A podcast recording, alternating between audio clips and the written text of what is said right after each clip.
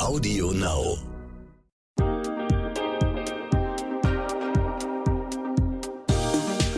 Hi und herzlich willkommen zu einer neuen Folge von What the Finance, dem Brigitte Academy Finanzpodcast für Frauen. Mein Name ist Anissa, ich bin Online-Redakteurin und Host dieses Podcasts. Vor ein paar Monaten habe ich beschlossen, mich endlich mal um meine Finanzen zu kümmern und hatte einfach gar keine Ahnung, wo ich da anfangen sollte. Aber deshalb mache ich jetzt diesen Podcast, um mich mit jeder Folge etwas tiefer in das Thema einzuarbeiten und mir von meinen Gästen alle Fragen beantworten zu lassen. In der Folge heute geht es um das Thema Börse, was das eigentlich ist, wieso es die überhaupt gibt und warum ich da eigentlich mein Geld lassen kann oder soll. Als Gast habe ich mir heute die tolle Jessica Schwarzer eingeladen. Sie ist eine der führenden Finanzjournalistinnen und ist deshalb so erfolgreich, weil sie ihre Leidenschaft für die Börse einfach zum Beruf gemacht hat. Sie hat unzählige Bücher geschrieben, ist Speakerin auf Finanzevents und stand auch schon auf unserem Brigitte Academy Finanzsymposium auf der Bühne. Sie hat die Börse wirklich verstanden und ich bin richtig gespannt, was sie mir heute alles erzählen wird. Liebe Jessica, schön, dass du da bist. Sag doch mal, wer hat die Börse erfunden und warum gibt es sie überhaupt? Du stellst mir ja Fragen. wer hat die Börse erfunden? Das weiß ich ehrlich gesagt gar nicht. Okay. Was ich aber weiß, ist, die erste Börse gab es so Anfang des 15. Jahrhunderts in Brügge und das erste offizielle Gebäude dann so 200 Jahre später in Amsterdam. Das muss reichen als Antwort. Warum Ja. es sie gibt, kann ich dir aber sagen. Und Okay. zwar werden dort Beteiligungen an Unternehmen, also Aktien, gehandelt und Schuldscheine, also sprich Anleihen, dann natürlich noch Rohstoff, Rohstoffe und alle möglichen Ableitungen von diesen Produkten. Okay, jetzt hast du schon eine Menge Fachbegriffe genannt, die müssen wir gleich peu à peu einmal analysieren. Ähm, ich würde vielleicht einmal dich nochmal vorweg fragen, was fasziniert dich dann an dieser Börse? Warum magst du es so, dich damit zu beschäftigen? Also bei mir hat das schon als Kind angefangen. Ich habe als Kind Zinsen verglichen. Ich bin wirklich mit dem Fahrrad von Bank zu Bank gefahren. Da gab es übrigens noch Zinsen. Ich bin Okay. Mitte 40. Also Ja. ich kann mich an Zeiten erinnern, als es 8 Prozent gab. Da hat sich das Geld dann innerhalb von neun Jahren verdoppelt auf dem Sparbuch oder bei Bundesschätzen, Bundesanleihen. Und ähm, so hat das angefangen mit meiner Leidenschaft für Geld. Und ähm, ja, und irgendwann kam die ersten, der erste Aktienfonds. Da war ich, weiß ich gar nicht wie alt, 13. Den haben wir ganz schnell wieder verkauft, weil der Banker dann irgendwann sagte, ja, jetzt ist der DAX, ich weiß gar nicht mehr, das war bei 3.000 oder 4.000 Punkten. Wer weiß, wohin es noch weitergeht. Heute stehen wir über 13.000. Hätte ich ihn mal behalten. Okay. Ja, und dann kam der Telekom-Börsengang und da war es meine Mutter, die quasi die Idee hatte, lass uns doch mal die Aktie zeichnen und mal gucken, wie das so ist und wie Börse funktioniert. Und äh, ja, und damit war bei mir die Leidenschaft geweckt. Damals war es allerdings eher die Gier. Und ähm, dann habe ich natürlich auch schön Lehrgeld bezahlt, wie das so ist, wenn Ja. man an der Börse anfängt. Und äh, ja, und irgendwann bin ich dann wirklich zu so einer langfristigen Investorin geworden. Und mich hat das Thema, egal ob es gecrasht hat an der Börse oder ob es super lief, also mich hat diese Faszination nie verlassen. Wow, okay. Ähm, es gibt ja verschiedene Börsen auf der Welt, also zum Beispiel die Frankfurter Börse, die New York Stock Exchange oder den japanischen Nikkei. Warum ist das so? Warum gibt es nicht eine Börse für alle? Na, man könnte natürlich im Zeitalter des Computers sagen, es könnte eigentlich auch alles über einen Marktplatz laufen. Aber am Ende ist es eben genau das. Eine Börse ist ein Marktplatz, Okay. wo eben, wie ich gerade schon sagte, Unternehmensbeteiligungen gehandelt werden und andere Dinge. Also Aktien sind ja Unternehmensbeteiligungen. Ja. Und äh, du hast ja auch in Hamburg mehrere Märkte oder in Düsseldorf Mhm. gibt's auch mehrere Wochenmärkte, wo Obst und Gemüse gehandelt wird. Und so kannst du dir das im Prinzip mit den Unternehmensbeteiligungen auch vorstellen. Es gibt halt verschiedene Länder, Städte auf der Welt, Mhm. in denen es eine Börse gibt. In Deutschland gibt's ja sogar mehrere. Also wir haben ja nicht nur Frankfurt, wir haben ja auch Düsseldorf, Berlin. Mhm. Äh, wo haben wir noch eine? Hamburg, München und Mhm. so weiter, Stuttgart. Mm, Und das sind einfach verschiedene Marktplätze, wo es im Zweifel auch verschiedene Preise gibt, so wie es bei deinem Obst und Gemüse eben auch ist. Mhm. Okay. Und deswegen gibt es in verschiedenen Ländern immer mehrere Börsen. Und das ist auch okay so. Okay. Du meintest ja gerade schon, dass ähm, Unternehmensanteile an der Börse gehandelt werden. Das wäre so ein bisschen jetzt so meine, nach meine nächste Frage gew gewesen. Wer oder was wird eigentlich an der Börse gehandelt? Kannst du mir das nochmal so ein bisschen länger erklären? Auf jeden Fall. Also es sind vor allem Aktien, an die man da natürlich denkt. Es sind aber auch andere Produkte. Und bei Aktien ist es eben so, dass du, wenn du eine Aktie von, keine Kaufempfehlung, sondern nur ein Beispiel von Daimler, kennen wir alle, Mercedes, kaufst, dann gehört dir ein Stück von diesem Unternehmen. Wir machen das jetzt mal mit einem fiktiven Beispiel. Du hast die Jessica Schwarzer AG. Die Okay. geht jetzt an die Börse. Es gibt 100 Aktien. Ich habe beschlossen, ich verkaufe mein ganzes Unternehmen, pack alle 100 Aktien an Ja. die Börse und du kaufst 50 davon, dann gehört dir die Hälfte der Jessica Schwarzer AG. Und wenn du zwischendurch mal wieder fünf davon verkaufst, dann wird dein Anteil eben geringer. Und okay. das sind natürlich bei einem Konzern wie Daimler oder wir kennen sie alle, Bayer, BASF, Deutsche Bank, das sind natürlich ähm, Millionen Aktien, also mhm. Hunderttausende mindestens, eher Millionen. Mhm. Entsprechend ist natürlich eine Aktie ein mini, mini, mini Anteil. Mhm. Aber es ist ein Anteil. Und du, das ist mir mal ganz wichtig, wenn du Aktien kaufst, das ist keine Zockerei. Es gibt ja oft so Vorurteile, das ist ein Casino und man macht sowieso nur Verluste. Ähm, das ist keine Zockerei. Du beteiligst dich an einem Unternehmen und deswegen sollst du auch wie eine Unternehmerin denken. Also mhm. langfristig. Kein okay. Unternehmer würde jetzt investieren und äh, erwarten, dass sein Investment in zwei Wochen 50 Prozent bringt. Also wenn ich eine neue Produktionsstraße baue, ja. dann gehe ich nicht davon aus, dass ich in einem Jahr die Kosten wieder drin habe. Und genauso sollst du auch bei der Börse denken, wenn du Aktien kaufst, langfristig, du wirst Unternehmerin. Moment mal, dir geht das hier alles etwas zu schnell oder vielleicht auch nicht schnell genug, weil du dich schon ein bisschen auskennst in der Finanzwelt, dann habe ich einen Tipp für dich. Die Brigitte Academy Masterclass Finanzen. Unser umfassendes, flexibles Online-Video-Coaching-Programm, mit dem du deine Finanzen rundum regelst und langfristig nachhaltig in deinen Vermögensaufbau startest. In acht Wochen vermitteln dir vier unabhängige Expertinnen, unter anderem in Videos, Live-Sessions und virtuellen Kleingruppentreffen, alles rund um die Themen wie private Altersvorsorge, ETFs und Fonds, Geld in der Partnerschaft und sogar Immobilien und Krypto.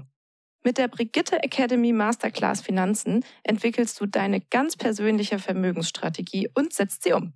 Denn wir von der Brigitte Academy finden, finanzielle Unabhängigkeit verändert dein Leben. Du willst wissen, wie genau? Auf brigitte.de slash masterclass minus Rabatt 100 und die 100 als Ziffer ausgeschrieben, findest du alle wichtigen Informationen zur Masterclass, Timings und Tickets. Übrigens, die ersten 50 Teilnehmerinnen erhalten einen Rabatt von 100 Euro. Und jetzt weiter mit dem Gespräch. Aber warum machen Unternehmen das denn? Warum geht man an die Börse mit seinem Unternehmen? Da gibt es verschiedene äh, Gründe.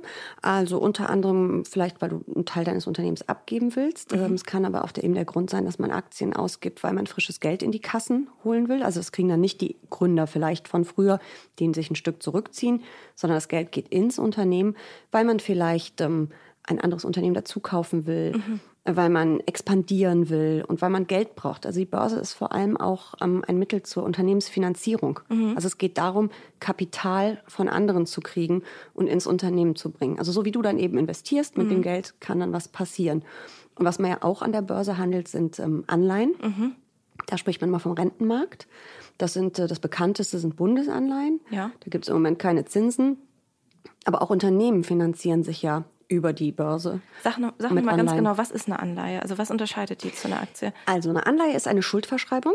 Das heißt, ähm, wenn du die Jessica Schwarzer Anleihe kaufen würdest, ja. in der Regel ist die Stücklung, wenn es überhaupt für Privatanleger geht, Stücklung sagt man 1000 Euro. Das heißt, du musst 1000 Euro investieren. Ja.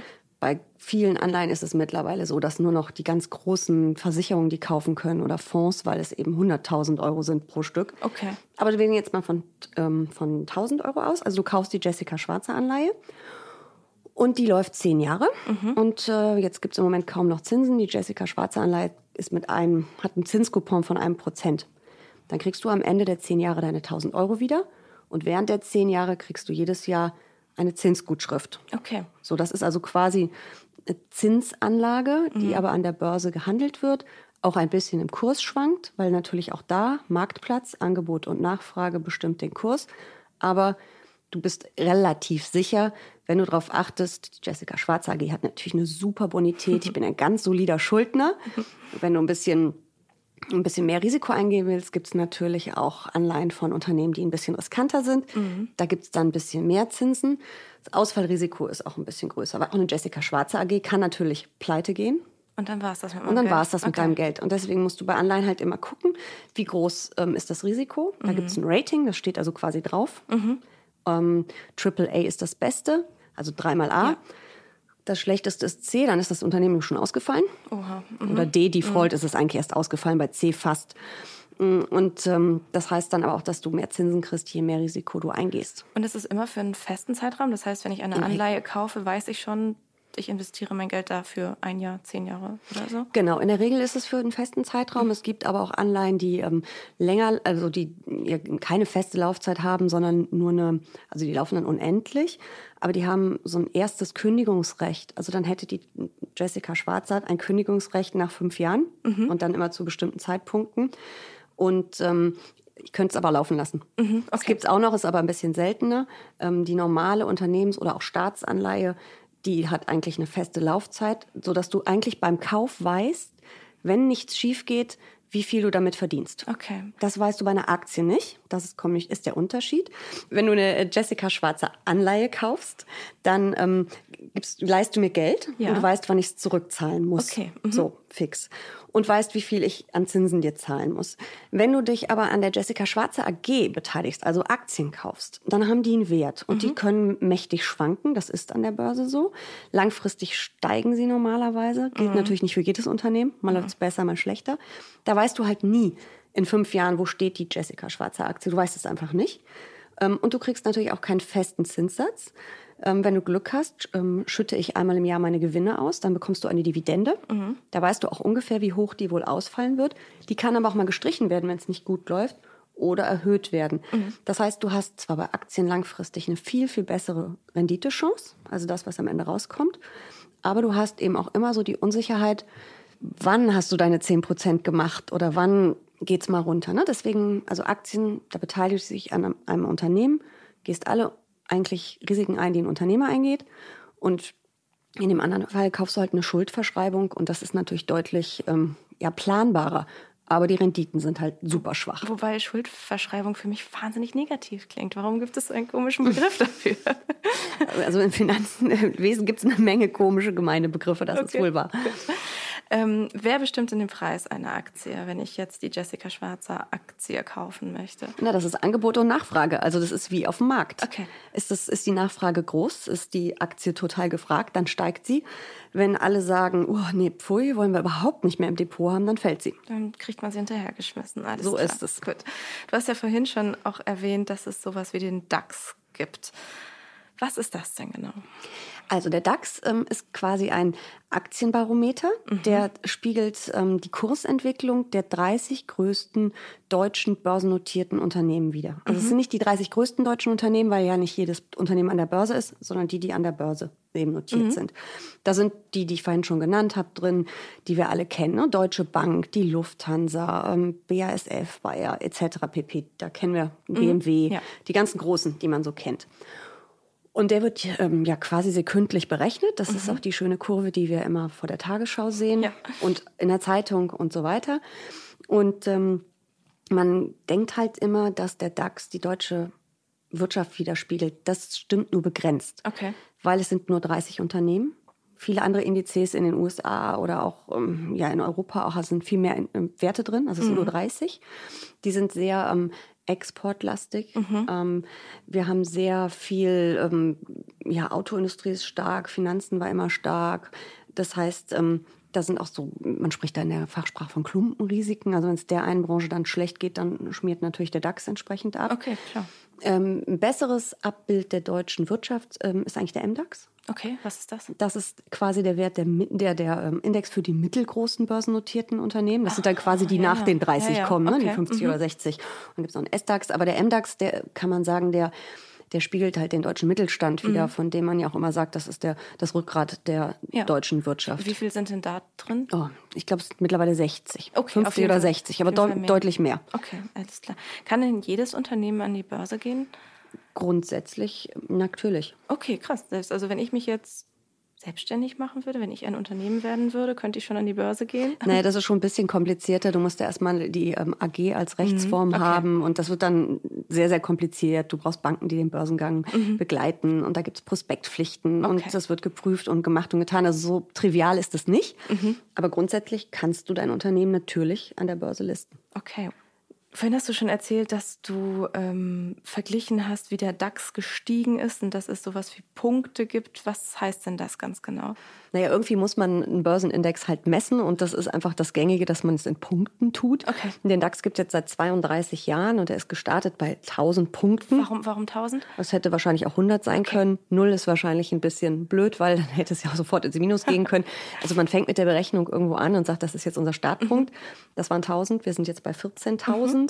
äh, 13.000. Ähm, es geht ja immer mal wieder dieses Hin und Her, wann macht er den nächsten Rekord mhm. und schafft mhm. das hier und schafft das da. Das ist aber rein psychologisch, weil eigentlich sagt dieser Indexstand gar nicht so viel darüber aus, wie es den einzelnen Unternehmen geht. Weil mhm. es ist, wie gesagt, diese Entwicklung von 30 Unternehmen. Und es gibt natürlich welche, denen geht es extrem gut. Mhm. Und es gibt welchen, denen geht es total schlecht.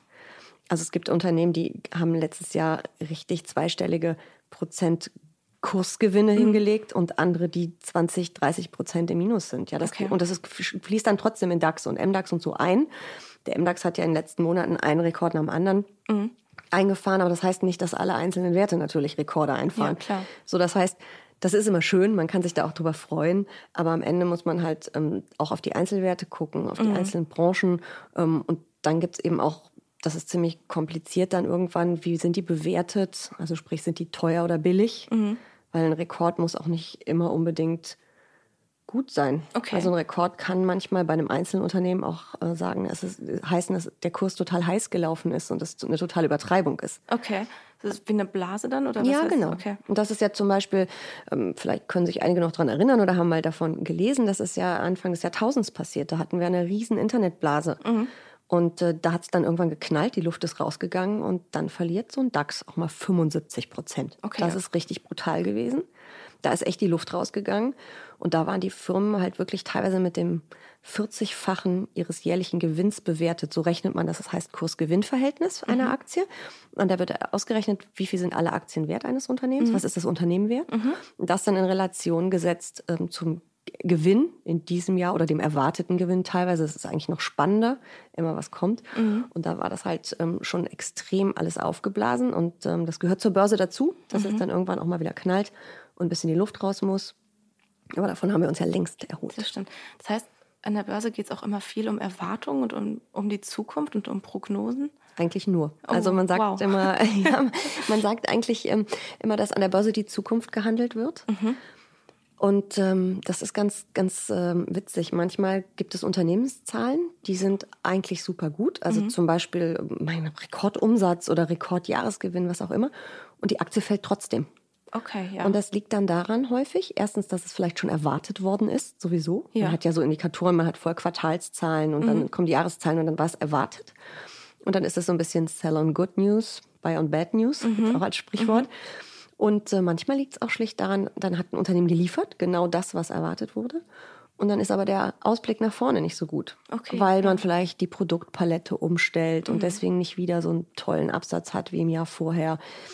Weil es gibt ja viele Gründe, warum, die, wo man schon sagen kann, nächstes Jahr wird es nicht ganz so gut, weil. Mhm. Und dann, ähm, und wenn das eine negative Überraschung ist, dann geht es schon mal abwärts mit einer Aktie. Also es geht schon immer ein bisschen in die Zukunft. Wie geht es weiter? Wie entwickelt sich das Ganze weiter? Deswegen sind Prognosen super wichtig von Unternehmen. Mhm. Deswegen sind auch Wirtschaftsprognosen sehr wichtig, weil das ist ja auch immer, wenn die Konjunktur gut läuft, dann geht es den Unternehmen tendenziell ja auch besser. Ja. Und es ist also immer dieses nach vorne gucken. Okay. Wer macht denn sowas? Wer beschäftigt sich denn mit sowas? Wer macht solche Prognosen? Wer bestimmt da Preise? Wer erzähl mal, wer da überhaupt arbeitet an dieser oder für diese Börse arbeitet? Also in dem Fall, äh, wenn es jetzt um Prognosen geht und äh, Analystenkommentare, sind es die Analysten in den Banken, in den Fondshäusern. Mhm. Die sind echte Number Cruncher. Die ja. ähm, fräsen sich wirklich durch die ganzen Bilanzen bis ins Kleinste. Das kannst du als Privatanleger gar nicht leisten. Ja. Da kannst du den Urteilen dann, da gibt es ja auch Kaufempfehlungen, Verkaufsempfehlungen, kannst mhm. den Urteilen glauben oder nicht. Mhm. Das ist auch manchmal umstritten. Das sind natürlich Fondsmanager. Äh, mhm. Es gibt ja Aktienfonds. Mhm. Da werden dann quasi Portfolios zusammengestellt und ein Profi legt quasi für dich fest, was kommt alles in deinen Aktienfonds. Und die gucken sich natürlich die Unternehmen auch sehr genau an. Die größeren Häuser, die besuchen dann auch die Vorstände mhm. und ähm, durchleuchten die richtig und stellen kritische Fragen. Oh, wow. Und ähm, fällen dann ihr Urteil. Ähm, ja, und dann natürlich die, die Unternehmen selber müssen ja ihre Prognosen auch erstellen. Und dabei können sie natürlich auch nicht das ähm, Blau vom Himmel runterlügen, mhm. weil das würde irgendwann auffallen genau. und das mhm. kommt dann gar nicht gut mhm. an. Es gibt ja eine Aufsicht und es gibt ja eine Ad-Hoc-Pflicht. Man muss ja bestimmte schlimme oder besonders gute Ereignisse sogar außerhalb der Bilanzsaison verkünden. Ah, okay. Also es gibt da schon ja. strenge Regeln, nach denen das alles geht. Wo, wo finde ich denn solche Infos? Wenn ich mir sowas mal, solche Empfehlungen von Analysten angucken möchte oder diese Ad-Hoc-News lesen mhm. möchte, wo, wo kriege ich das? Du kriegst unheimlich viel im Internet. Mhm. Ähm, auf den, also du kriegst es sogar schon auf den Seiten von deinen Online-Brokern, die haben schon sehr, sehr viel. Mhm. Dann hast du natürlich die großen Wirtschaftsseiten im Internet. Okay. Ne, und Vista, eine Handelsblattseite, mhm. Wirtschaftswoche, ähm, Finanztreff, Finanznet. Mhm. Also es gibt jede Menge und mhm. die haben in der Regel ähm, Ticker, wo die ganzen DPA-Meldungen durchlaufen. Die haben in der Regel auch ähm, Analystentipps, die da okay. durchlaufen. Und ähm, natürlich noch schöner aufbereitet ist es dann in Anlegermagazinen, wie kommt ja hier aus dem mhm. Haus Börse Online. Da wird es dann auch nochmal vom Journalisten gegen gecheckt mhm. und kommentiert. Kapital ist auch super ja. als Magazin. Also da gibt es schon jede Menge. Ähm, es ist für Anfänger nicht immer so super leicht zu verstehen, aber mein Tipp ist da dranbleiben und immer weiterlesen. Es wird besser. Es ist einfach wirklich wie eine Fremdsprache. Sobald man so einen Grundwortschatz hat, merkt man auf einmal, wie es vorangeht. Ähm, wer kontrolliert denn die Börse oder wer passt auf an der Börse? Du meintest schon gerade was von der Börsenaufsicht. Kannst du das noch erklären? Es gibt verschiedene okay. Player, die da aufpassen. Ne? Du hast, ähm, also wenn es jetzt einfach nur mal um die Zahlen der Unternehmen geht, da sind es natürlich die großen äh, Wirtschaftsprüfungsgesellschaften, die da quasi einen Stempel draufsetzen auf die Bilanz ist in Ordnung. Okay. Muss das auch nicht immer stimmen, aber sollte. Mhm, okay. Gab es auch schon Skandale. Man kann natürlich auch jede Menge Schindluder treiben. Ne? Es gibt immer mal wieder Insider, die irgendwie rumpfuschen oder mhm. irgendwelche Geschichten lancieren, die gar nicht stimmen. Ne? Dann gibt es natürlich eine Börsenaufsicht. Es gibt eine, die BaFin, die Finanzhäuser prüft. Was ist die BaFin?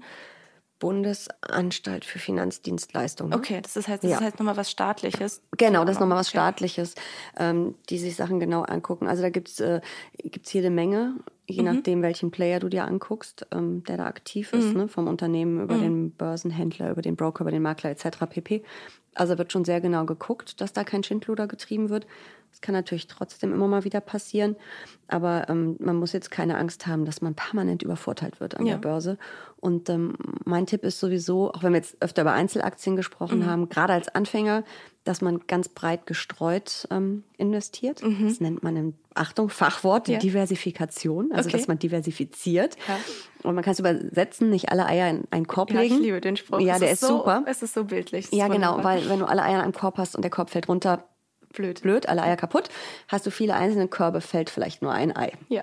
Und äh, das sagt eigentlich, dass du über ganz viele einzelne Aktien, über viele Branchen, es gilt übrigens auch für Anleihen, aber wir mhm. sagen jetzt nur über Aktien, Aktien ja. also über viele einzelne Aktien, über viele einzelne Branchen, über mhm. viele Länder, über viele Kontinente streust. Mhm. Und das kriegst du natürlich irgendwann überhaupt nicht mehr in den Griff als Privatanleger. Du kannst ja nicht hunderte von Aktien. Nee, dann würde ich ja nichts anderes mehr machen. Genau. Ja. Und äh, deswegen, und du würdest es selbst dann nicht schaffen wahrscheinlich. Mhm weil so ein Fonds, eine Fondsgesellschaft hat riesen Teams und du mhm. würdest da alleine mhm. sitzen. Deswegen ist mein Tipp immer, dass man entweder einen Aktienfonds kauft, einen mhm. aktiv gemanagten oder einen sogenannten ETF, das heißt ähm, börsengehandelter Indexfonds, Exchange Traded Fund und der bildet quasi einen Index ab. Also der, du kannst dann einen ETF auf den DAX kaufen, dann hast du die 30 DAX-Werte. Oder okay, auf den MDAX und hast die MDAX. Das heißt, da hätte ich schon mal zumindest 30 oder genau. schon, zumindest schon mal 60. Genau. Okay. Dann hättest du so, und das äh, ist dann ganz gut, dass du das Risiko schön gestreut hast. Und wenn dann mal was schief geht, mhm. gehen einfach Unternehmen pleite, das gehört dazu, ja. dann ist es halt nur eins von 60 oder es gibt ja Indizes, da sind über 1000 Werte drin. Mhm. Also wenn du Weltaktienindex Index MSCI World kaufst, da sind richtig viele drin. Da ist das dann gar nicht mehr so schlimm, wenn es nicht gerade eins von den Dickschiffen ist, was pleite geht. Ja. Weil in so einem Index haben natürlich nicht alle Werte den gleichen, die gleiche Größe. Mhm. Die meisten ähm, Indizes auf der Welt sind marktkapitalisiert. Das heißt, man guckt sich an, wer ist das größte Unternehmen am Markt mhm. und die kriegen dann mehr Anteile, während die kleineren Unternehmen weniger Anteile haben. Okay. Ich weiß, habe länger nicht geguckt, aber ich glaube, der größte Wert im DAX ist immer noch SAP mit 11 Prozent. Okay, alles klar. Und dann kommen das heißt, halt in, ein, klein. in einem Fonds oder in einem ETF sind unterschiedlich viele Unternehmen, je nachdem, welchen mhm. Index sie abbilden. Und dies, diese Unternehmen sind jetzt nicht nochmal alle gleich zu, was weiß ich, bei ähm, 100 sind sie alle zu ähm, 1% vertreten oder sowas. Gibt es auch. Es gibt Ah, auch gleichgewichtete Okay. ETC, also ETFs, wo das dann gleichgewichtet gemacht wird. Das geht natürlich auch. Das ist dann einfach eine andere Rechenmethode. Okay. Aber der herkömmliche Index, so wie er an der Börse Ja, ist und wie du ihn in der Zeitung siehst, ist halt in der Regel marktkapitalisiert. okay. Das heißt, das Unternehmen, was am teuersten ist, was am meisten wert ist an der Börse, hat auch den größten Anteil Ja. im Index. Warum als Privatperson, warum könnte man immer noch Einzelaktien kaufen? Warum machen manchen, manche Menschen das? Weil es einfach Spaß Okay. macht. Ja, also mir macht das, ähm, ich war ja sehr, sehr lange beim Handelsblatt ähm, und da habe ich keine Einzelaktien mehr gekauft, weil das immer schwierig ist, wenn du irgendwas im Depot hast und dann darüber schreiben sollst. Ja, Ich war okay. im Geldanlageteam, ja, und wenn du dann eine Geschichte über Autoaktien schreiben sollst und hast ähm, Porsche, Daimler und sonst was im Depot, das ist schwierig. Also es hat immer ein Geschmäckle, ne? Ja, das klar. könnte mal sein, dass du dann doch lieber die positiven Ja, Analystenkommentare. Ja, nimmst als die negativen. Ja, du willst ja nicht ins eigene Bein schießen. Genau, deswegen haben wir das eigentlich alle nicht mehr gemacht. Ähm, ich habe zwei Einzelwerte seit ganz, ganz vielen Jahren. Mhm. Die eine habe ich auch ab und zu mal geschrieben, das habe ich dann aber immer vorher gesagt. Ja. Es macht mehr Spaß. Also meine Lieblingsaktie, das habe ich auch schon oft gesagt, ist Louis Vuitton, 11 Euro im Arsch. Ja. Und äh, die ist, glaube ich, mittlerweile 400 Prozent im Plus. Ich habe die seit ewigen Jahren. Ich liebe Louis Vuitton-Taschen. Irgendwie hat sich das Ja. dann mal so ergeben, dass ich die gekauft habe. Hm, Sollte man nie tun, so emotional an die Aktienanlage Mhm. rangehen, hat aber bei mir geklappt. Die würde ich auch nie verkaufen. Das macht halt mehr Spaß als Ja. so ein, Entschuldigung, dusseliges ETF auf ein MSCI World. Mhm. Das hat vielleicht auch 200 Prozent gemacht in den letzten Jahren. Vielleicht auch 400, wenn du weit genug zurückgehst. Mhm. Aber das ist halt irgendwie, es ist halt so ein, ja, es ist halt nur der Index. Ja, und klar. wenn du so ein bisschen persönliche Beziehung zu einem Unternehmen hast und dich damit ein bisschen auseinandergesetzt hast, ähm, Zeitung lesen macht auch mehr Spaß. Also du liest über das Mhm. Das ist- Unternehmen ja, dann ja, gerne. Es ist was deins- Gefühliges, deins. was Haptisches, das stimmt. Okay. Wenn ich jetzt zum Beispiel auch in irgendein Unternehmen habe, wo ich einfach wirklich dran glaube und wo ich so denke, dass, da verbinde ich was mit und ich bin mir ziemlich sicher, dass ähm, es mit denen positiv weitergeht. Ähm, wie mache ich das denn? Wie könnte ich eine Aktie von denen kaufen? Ich finde übrigens, obwohl ich eigentlich für ETFs und Fonds bin, Mhm. das gar nicht so einen schlechten Ansatz, um so sich langsam an die Börse ranzutasten, weil man Okay. Mhm. muss ja auch mal ein bisschen Gefühl dafür kriegen, wie funktionieren Aktien. Also was würdest du als erstes tun? Ähm, Ich würde mir als erstes mal ähm, angucken, was das Unternehmen wirklich macht. Okay. Weil bei vielen, wenn ich jetzt sage Louis Vuitton, Louis Vuitton ist nicht nur Louis Vuitton, da Mhm. gehören Dutzende Marken dazu. Ähm, Also das Unternehmen heißt ja schon LV im Arsch, also Mhm. Louis Vuitton, Moet, Hennessy. Haben wir schon zwei weitere Getränkemarken im Namen. Ja. Und es ist noch viel, viel, viel mehr. Also erstmal dir anzugucken, was macht das Unternehmen eigentlich? Also selbst eine Daimler, da gibt's ja noch eine Finanzabteilung für Mhm. die Autoleasings und so weiter. Also selbst die und die forschen hier und da und also viel weiß man gar nicht. Ja? Man Okay. hat immer so dieses Hauptprodukt, Ja. aber den Rest nicht. Okay. Also da erstmal angucken, was macht das Unternehmen eigentlich wirklich? Ja, okay, einmal hinter die Man Vorhänge schauen. Mhm. Vielleicht auch gucken, das kann man auf den Finanzseiten meist auch. Wenn es eine Kursabfrage gibt, gibt es eigentlich auch die ganzen Kennzahlen zu einem Unternehmen, die Stammdaten. Wem gehört das Unternehmen überhaupt? Das ist Mhm. Ah, auch okay. total spannend. Gibt es Großaktionäre? Also es gibt ähm, zum Beispiel bei Henkel oder so, da sind ja die Familien noch richtig dick drin. BMW auch, Familie Quandt, ne? Susa Susanne Klatten. Also es sind ja die, also die haben ja riesen Anteile immer noch. Während es andere Unternehmen gibt, wo es fast alles in, wenn er sagt dann Streubesitz, das ist dann, das ist dann, was bei uns gestreut worden ist, also was an der Börse ist. Und das sich mal anzugucken, ist total spannend. Und dann sich vielleicht mal anzugucken, wie laufen denn die Geschäfte wirklich? Wenn, Also rückblickend in. ja, genau. Weil nur weil du jetzt zum Beispiel, oder ich, ein großer Fan von Zara bist, Ja. die gehören ja zu Inditex. Ja. Da gehören auch wieder ganz viele andere Marken dazu. Heißt es ja nicht, dass die Geschäfte bei Zara wirklich super gut laufen. Mhm, klar, weil sie auch Also- nur ein Rädchen im Getriebe sind. Ja, und, und im Zweifel findest nur du das Zeug so toll und deine Freundin und, Und äh, überall sonst, Bauchgefühl. ja, Mhm. und überall sonst auf der Welt ähm, hängen die Regale voll und keiner kauft's. Ja, klar. Mhm. Ist jetzt in dem Fall nicht so, aber könnte ja so sein. Also, dass du erstmal dir das einfach anguckst, das Unternehmen, und dich ein bisschen damit beschäftigst, so ein bisschen Gefühl für Wirtschaft, für Unternehmen kriegst. Und erst dann kommt eigentlich, guck dir mal den Aktienkurs an, wie hat der sich in den letzten Monaten, Jahren, ich bin ja mal dafür, in Jahren zu denken, Ja. entwickelt. Mm, Dann vielleicht mal so einen Blick in eine Bilanz zu werfen. Wo finde ich das? Auf der Unternehmensseite? Das findest du auf der so? Unternehmensseite Okay. Mhm. und die Kennzahlen, so das, das Wichtigste findest du eben auch ähm, auf, bei den ganzen Online-Brokern schon, also Gewinn und Mhm. Verlust und Cashflow, also wie viel Geld da immer im Umlauf ist und wie viel Dividende, also Gewinnausschüttung es jedes Jahr gibt. Das steht da eigentlich auch schon. Ja. Musst du dir nicht selber alles zusammensuchen. Aber ist mal spannend, so eine Bilanz zu Auf lesen. jeden Fall. Man versteht nur die Hälfte. Ist auch wenn man? Glück hat. Ja, Aber es macht nichts. Es okay. geht einfach darum, sich mal so langsam so ranzutasten und ein bisschen ein Gefühl dafür zu kriegen. Okay. Dann kann man sich natürlich Analystenkommentare durchlesen, die findet man ja auch im Internet. Mhm. Mal gucken, was die eigentlich sagen. Ja, auch so Prognosen oder Genau, sowas. all das kann man. Und dann kann man mal entscheiden, würde ich die jetzt kaufen oder nicht. Und dann würde ich es aber mit kleinen Summen machen bei einer, ein- beim Einzelunternehmen, weil du kannst komplett schieflegen Mhm. oder nächste Woche kommt eine böse Überraschung. Also wer hat mit dem Dieselskandal gerechnet? Ja, solches. Mhm. beim VW. Gut, dann, die Aktie hat sich halbwegs erholt, aber äh, relativ schnell. Aber trotzdem, es sind ja so, das kann ja passieren, ja. Mhm. Oder Bayer mit ihrem Zukauf von Monsanto und äh, Glyphosat-Skandal. Ja. das sind ja so Sachen, nur weil du dich jetzt ähm, damit so doll auseinandersetzt, kommt in einem halben Jahr so eine Nummer und du, jeden Fall. so, du weißt es Ich einfach. sollte nicht mein ganzes Geld da Genau, also einen kleinen Teil in Einzelaktien. Da sind wir wieder bei der Risikostreuung. Und, ah, warte mal, du sagst gerade Einzelaktie. Das heißt, ich kaufe gar nicht eine ganze Aktie, sondern ich kann. Nee, das ist eine Einzel äh, man redet von Einzelaktien, wenn man wirklich von der Unternehmensaktie Ah, ja, okay. redet, also einer einzelnen, ein, das ist eigentlich eine Aktie eines einzelnen Unternehmens. Okay. Und ähm, wenn man einen Fonds oder einen ETF kauft, kaufst du halt ganz viele Aktien. gut. Deswegen ist Einzelaktie meint das dann. Also ich bin ein großer Aktienfan, aber nicht unbedingt ein großer Fan von Einzelaktien wegen des Risikos. Mhm. Ja. Und das ist, hat man halt bei einem ETF oder Fonds deutlich reduziert. Ja, okay. Kannst du mal erklären, wenn ich jetzt ähm, beschlossen habe, ich vertraue dem Unternehmen auch langfristig ein bisschen und ich würde jetzt gerne äh, eine Aktie kaufen. Wie mache ich das denn? Also wo kaufe ich so eine Aktie?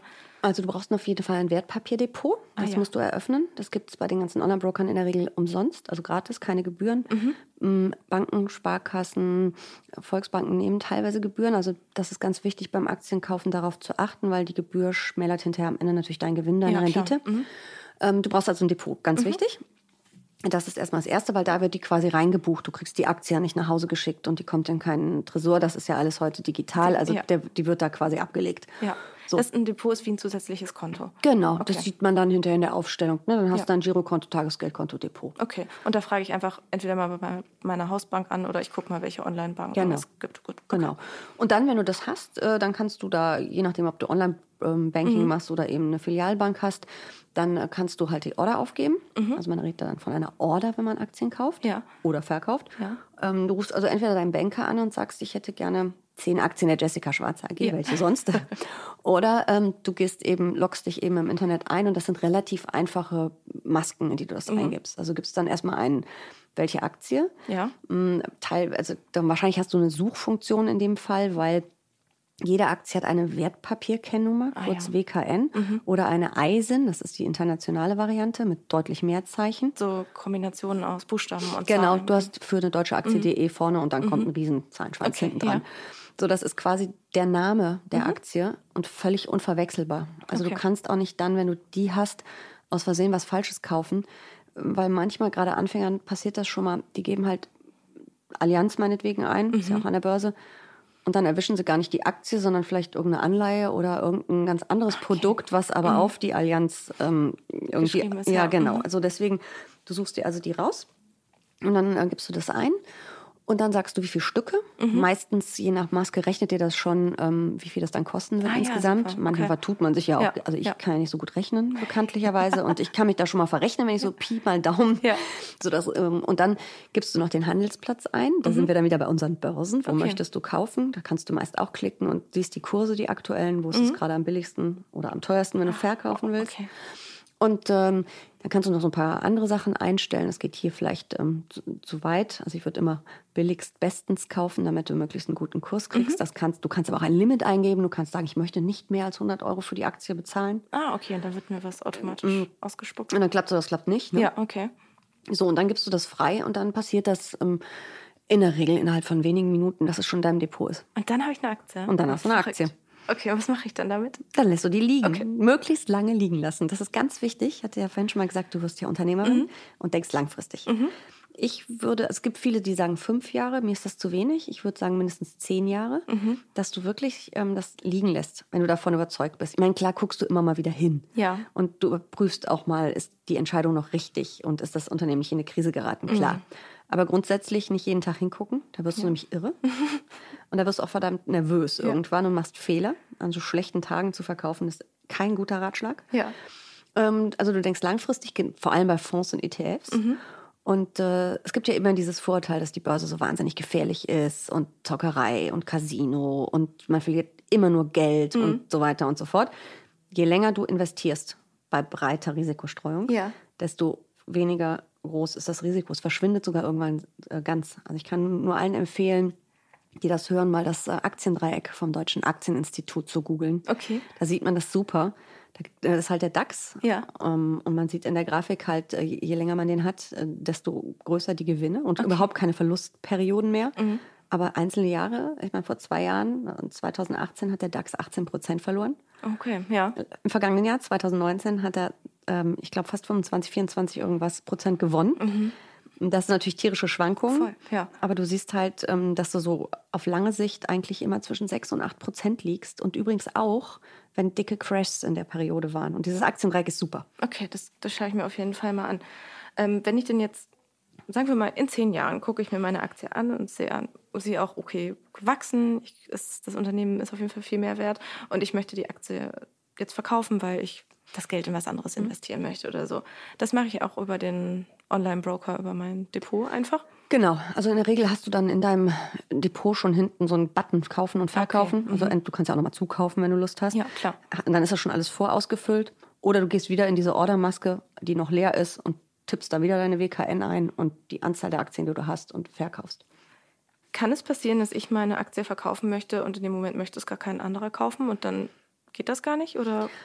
Also eigentlich nicht, weil es halt sogenannte Market Maker gibt und die ähm, Börsen und die Banken schon dafür sorgen, dass du genug Liquidität am Markt hast. Okay. Aber natürlich grundsätzlich ist das möglich. Aber wenn du große Werte kaufst ähm, und nicht irgendwie so ein Kleinzeug-Kram, okay. dann sollte das eigentlich nie passieren. Okay. Ähm, weiß ich denn, wer sonst die Aktien des Unternehmens besitzt, von dem ich gerade jetzt was gekauft habe? Ja, du kannst natürlich zur Hauptversammlung gehen und dir die anderen angucken, weil alle, die da sind, haben ja, ja Aktien. Okay. ähm, nein, es gibt jetzt nicht irgendwie so, ich wüsste es zumindest nicht, das Riesenverzeichnis, wo jeder einzelne von uns drinsteht, aber du kannst natürlich gucken, welche großen Anlaufstellen. Mhm. Und das siehst du dann halt. Also du siehst dann eben, dass die bestimmte Großaktionäre mhm. große Pakete haben. Okay. Und diese Großaktionäre haben ja auch einen gewissen Einfluss auf das Unternehmen, oder nicht? Auf jeden Fall. Also sie sitzen häufig in den Aufsichtsräten, also in den ja. Kontrollgremien. Teilweise, wenn es ähm, ehemalige Familienunternehmen oder Familienunternehmen ja. noch sind, sitzen die natürlich auch im Vorstand, arbeiten im Unternehmen, klar.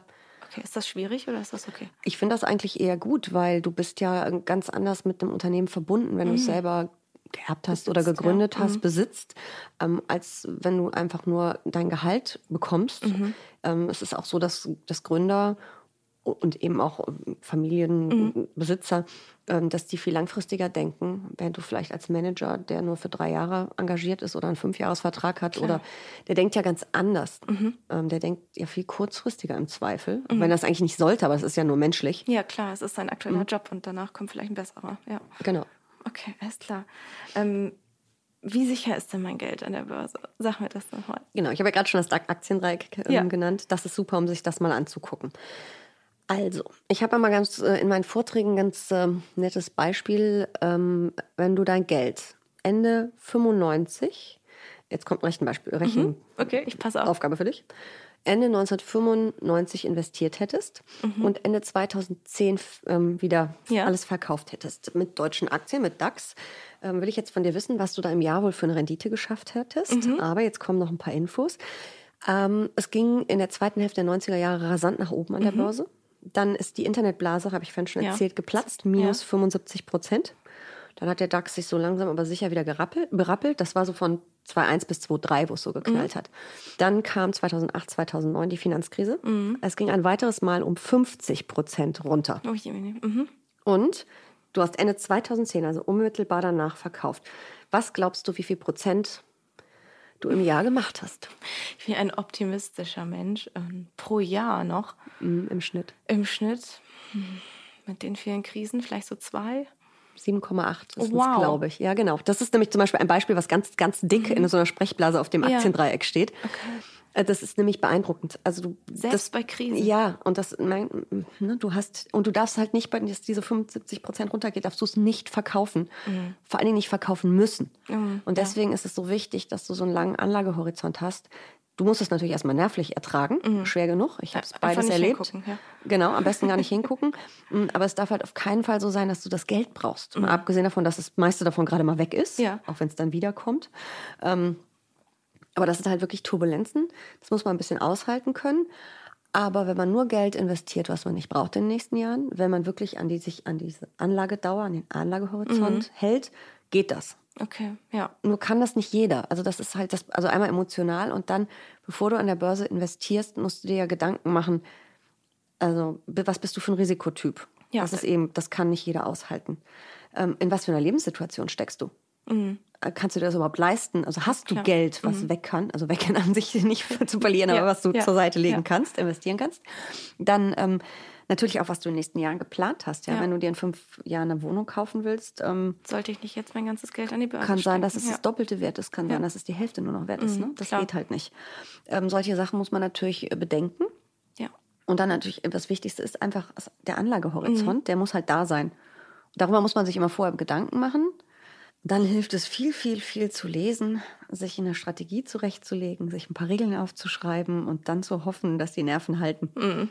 Okay, was für eine Finanzstrategie ist oder ein Investmentplan, da sprechen wir nochmal in einer extra Podcast-Folge drüber, glaube ich, weil das Gerne. sehr kompliziert ist. Es geht eigentlich. ähm, kann es sein, dass es die Börse irgendwann nicht mehr gibt? Gibt es so ein Szenario überhaupt das, in unserer Wirtschaft? Das glaube ich nicht. Also weil sie einfach eben ein wirklich wichtiges Instrument zur, zur ähm, Unternehmensfinanzierung ist. Ja. Also einmal eben die Schuldscheine, die Schuld, ja. Ne, die Anleihen mhm. und dann eben auch für die Staaten ja auch ganz wichtig zur Refinanzierung mhm. und dann eben äh, auch die Unternehmensbeteiligung, die da äh, gehandelt werden.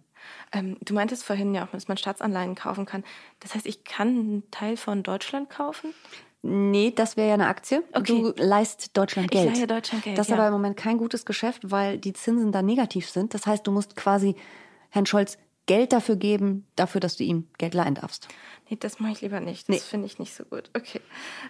Am Ende von jeder Podcast-Folge frage ich meine Expertinnen immer, ob sie sowas wie ein Finanzrole-Model oder ein Vorbild haben. Gibt es so jemanden bei dir? Ich müsste jetzt natürlich eigentlich eine Frau nennen, aber ja. da fällt mir leider keine ein. Ähm, ehrlich gesagt äh, bin ich ein, ein sehr großer Fan von André Costolani. Fest das. Der ist schon fast 20 Jahre tot. Das war ein kleiner Ungar, ihn mhm. Börsenaltmeister mit so einer kleinen Fliege. Hat hier, ist ja bei euch im Haus Kapital, auch sehr viel Kolumnen geschrieben. Der hatte herrliche Bilder über die Börse. Viele davon sind mittlerweile Börsenweisheiten. Ich habe ja mhm. auch Bücher über Börsenweisheiten ja. geschrieben und da also, zitiere ich ihn hoch und runter. Ganz tolle Sprüche hat er immer so drauf gehabt und Börse damit so so herrlich anschaulich gemacht. Okay, hast du Beispiele zu finden? Mm, ja, so eins, ähm, was ich äh, sehr gerne mag, ist das, äh, der Satz mit den Schlaftabletten. Und zwar, dass du äh, dir einen guten Korb Aktien kaufen mhm. solltest. Mhm. Also ich würde jetzt sagen Fonds oder ETF. Ja. Dann in die Apotheke gehen sollst, die Schlaftabletten kaufen sollst. Dich für viele Monate und Jahre hinlegen mhm. sollst und äh, wenn du wieder wach wirst, dann ähm, wirst du eine angenehme Überraschung erleben. Okay, das ja. ist nämlich genau dieses langfristig Ruhe bewahren. Ja. Ähm, schön ist auch ähm, so ein Ausspruch, dass äh, sich mit der Börse und der Wirtschaft, da geht es jetzt um Prognosen und mhm. Konjunktur, so verhält wie mit dem wie mit einem Mann und einem Hund beim Spaziergang. Also der Hund, der läuft immer mal wieder vorweg, kommt mhm. wieder zurück, läuft vorweg, kommt wieder zurück. Okay. Und so ist es mit Börsenkursen auch. Ja. Wenn die Prognosen gut sind, dann laufen die halt ein ganzes Stück vorweg. Ja. Wir hatten es vorhin. Die ja. Zukunft wird gehandelt. Aber irgendwann muss natürlich dann auch mal wieder geliefert werden an der Börse. Dann nähert man sich wieder an und so, also solche Bilder hatte der immer. Total gut, ja. Einer Aktie und einer Straßenbahn sollte man nicht hinterherrennen. Wobei das könnte, die nächste kommt bestimmt, wobei das könnte auch von Buffett sein, da bin ich mir jetzt gerade nicht sicher. Aber also das fand ich einfach immer toll. Ja, Es gibt ganz ja. tolle Bücher von ihm. Also wer Anfänger ist und ein bisschen Gefühl für Börse kriegen mhm. will, dem würde ich äh, empfehlen, André Costolani, Die Kunst über Geld nachzudenken. Okay. 20 Jahre alt, immer noch mega aktuell. Super, danke dir. Liebe Jessica, tausend Dank, dass du dir so viel Zeit genommen hast und mir alle meine Fragen beantwortet Gerne. hast. Danke auch an euch fürs Zuhören. Wenn bei euch noch Fragen offen geblieben sind oder wenn ihr noch mehr wissen wollt oder wenn ihr mir mal schreiben wollt, wie ihr den Podcast findet, dann ähm, schickt mir doch einfach eine Direct-Nachricht auf Instagram im Brigitte Academy Kanal oder schreibt mir eine Mail an academy.brigitte.de. Ich freue mich wirklich riesig über alle eure Nachrichten.